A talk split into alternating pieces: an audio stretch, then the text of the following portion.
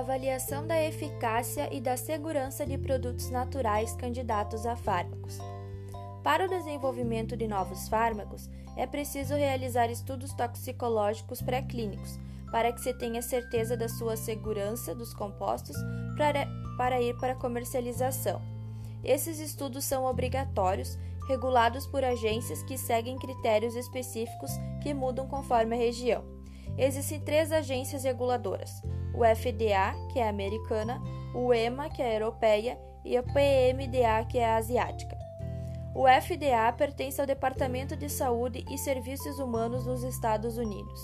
Esse se subdivide em quatro direções: Departamento de Alimentação e Uso Veterinário, Departamento de Tabaco e Dispositivos Médicos, Departamento de Normas Orientadoras e Departamento de Vigilância. Ele é responsável por proteger a saúde pública, através da regulamentação dos medicamentos de uso humano e ainda das informações necessárias, base científica, segurança, eficácia e qualidade de medicamentos, vacinas, produtos biológicos e dispositivos médicos.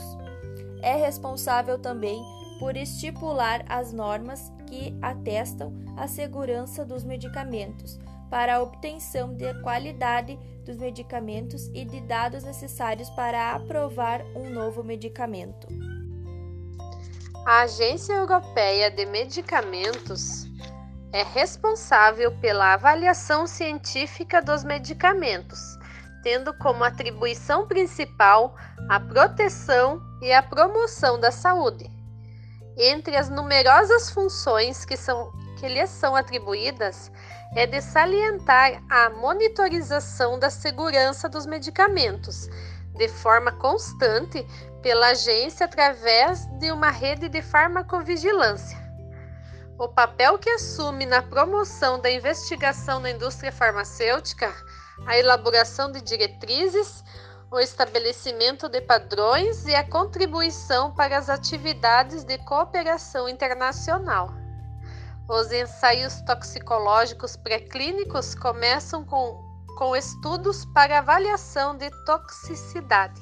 A escolha dos métodos utilizados nos ensaios toxicológicos pré-clínicos é realizada em função da informação toxicológica e da relevância que os dados obtidos possuem no conhecimento das propriedades toxicológicas do composto em estudo. Ah, para que sejam realizados os ensaios, eles seguem as normas orientadoras adotadas pelo Comitê de Medicamentos para Uso Humano e pela Conferência Internacional de Harmonização dos Medicamentos de Uso Humano, que podem ser consultados no site da Agência Europeia de Medicamentos. Etapa para o desenvolvimento de novos fármacos: a síntese de potenciais moléculas, o planejamento das moléculas, a identificação das moléculas candidatas, os ensaios toxicológicos pré-clínicos, os ensaios clínicos, a autorização de introdução no mercado, a comercialização do fármaco e a farmacovigilância. Os estudos pré-clínicos são realizados para avaliar potenciais efeitos adversos e riscos para o ser humano, podendo ser agrupados em três categorias: os farmacológicos, os farmacocinéticos e os toxicológicos. Toxicologia. Então, a toxicocinética ela é a ciência que vai avaliar a disposição do fármaco ao longo do organismo através dos dados farmacocinéticos, que é a absorção, a distribuição, a metabolização e a eliminação, e ela é aplicada nos diversos ensaios toxicológicos pré-clínicos.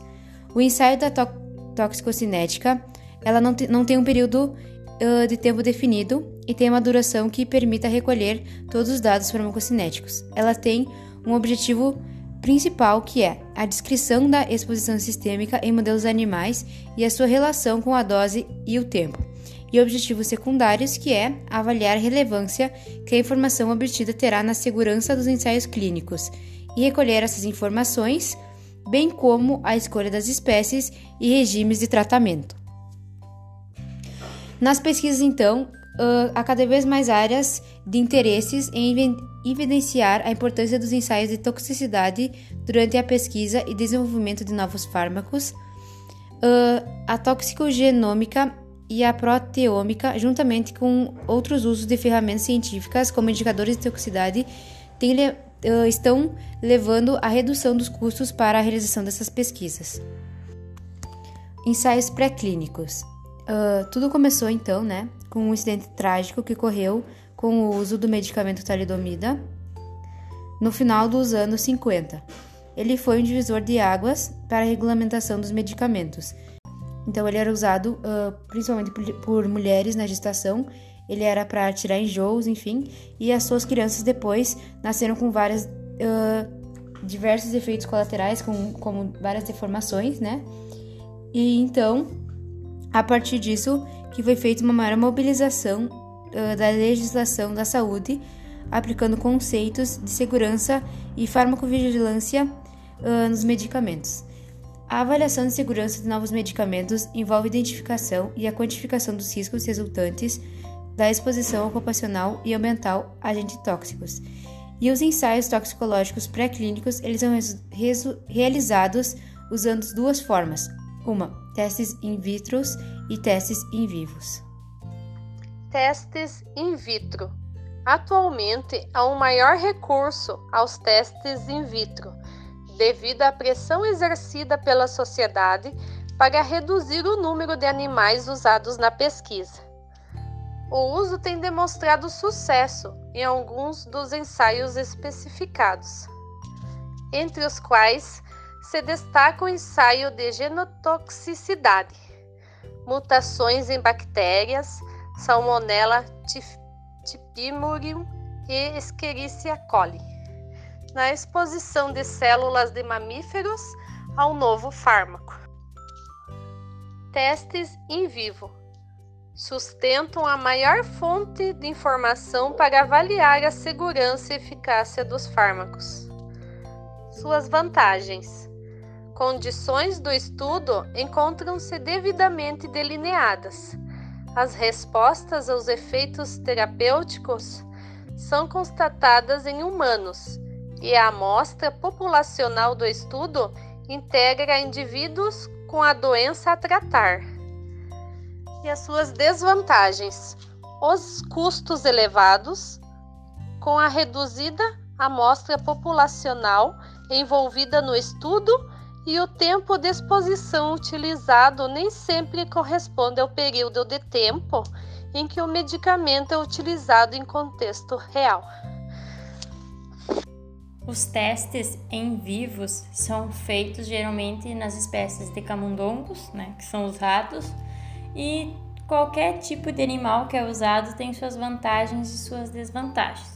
O rato, por exemplo, tem um tamanho reduzido, diminui os custos dos testes, é fácil de manusear, múltiplas vias de administração e vários modelos disponíveis e fácil reprodução. Uma das desvantagens é o menor volume de sangue, que requer o uso de cortes para avaliar os parâmetros tóxicos cinéticos. Os cães de raças, que são fáceis de manusear também, e uh, fácil de reprodução, uh, mais ou menos as mesmas vantagens. Uh, uma desvantagem dos cães são as grandes dimensões, aumenta o custo dos testes e propenso ao vômito quando administrado comprimidos ou algum outro tipo de substância de fármaco. Os macacos, né, têm múltiplas vias de administrações e é um elevado grau de semelhança com o ser humano. Só uma das desvantagens é que requer muitas técnicas especiais no manuseio com o animal, né? Os porcos, que têm as vantagens dos modelos mais relevantes para os testes dermatológicos uh, e possível administração via oral, fica bem mais fácil. E uma das desvantagens é porque é de grandes dimensões, né? O aumento dos custos requer técnicas de manuseio especiais também e é um animal de grande porte, né? Tem os coelhos, né? Ah, uma das vantagens é a sensibilidade na derme e que é maior do que a do homem. Só que uma das desvantagens dos coelhos são que são propícios aos estresses, né, das gaiolas, então isso leva geralmente à perca do coelho. Então o processo de escolha de qualquer ser é efetuado em função das semelhanças existentes entre os humanos e os modelos, modelos animais, em termos de morfologia, fisiologia e bioquímica. nas condições experimentais, os animais devem apresentar-se saudáveis de origem conhecida. No processo de acondicionamento dos animais, há um controle rigoroso das condições ambientais, como a temperatura no ambiente, a umidade, o tamanho da gaiola e também a dieta pela qual esse animal vai passar. Então também se tem o, o, a seleção do processo, né? Que seria as doses. Então, das doses para os ensaios toxicológicos pré-clínicos está relacionado com os dados obtidos nos testes in vitro, mediante as curvas dose e resposta, onde se determinam cinco parâmetros: a dose máxima tolerada, a dose máxima possível, a dose letal e a dose responsável pela saturação do órgão-alvo, e dose limiar. A via de administração, sendo a mais comum é a oral, a parentérica e a dérmica. Também a gente tem uh, as vantagens e as desvantagens das vias de administração.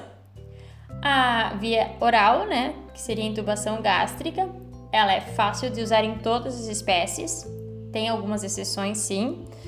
Ela é a possibilidade de utilizar vários veículos, ela é bem tolerável em ensaios de toxicidade aguda e crônica.